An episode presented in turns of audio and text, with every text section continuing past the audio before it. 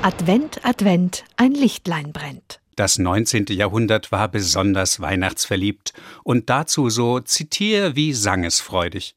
Spätestens damals verbreiteten sich geflügelte Worte, die aus Adventsliedern und Gedichten stammten.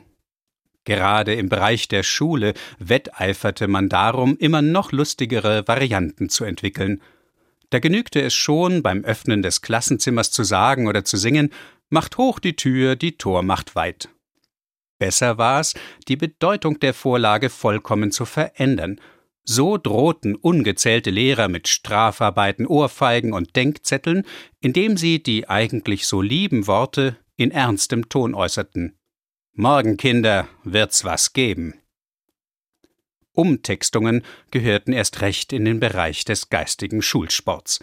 Manche erinnern sich bestimmt an Leise rieselt die Vier auf das Zeugnispapier, Fünfer und Sechser dazu, und dieses Zeugnis kriegst du. Ebenso beliebt waren einfache Varianten von Gedichten wie Advent, Advent, die Schule brennt. Oder Advent, Advent, ein Lichtlein brennt, erst eins, dann zwei, dann drei, dann vier, und wenn dann erst das fünfte brennt, hast du Weihnachten verpennt.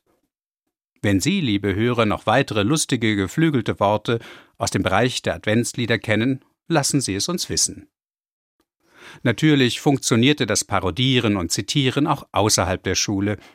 Wer angetrunken eine Kneipe betrat, der hörte leicht Es kommt ein Schiff geladen. Und wer sich beim Rasieren mehrfach geschnitten hatte, sah sich konfrontiert mit dem Spottzitat Maria durch ein Dornwald ging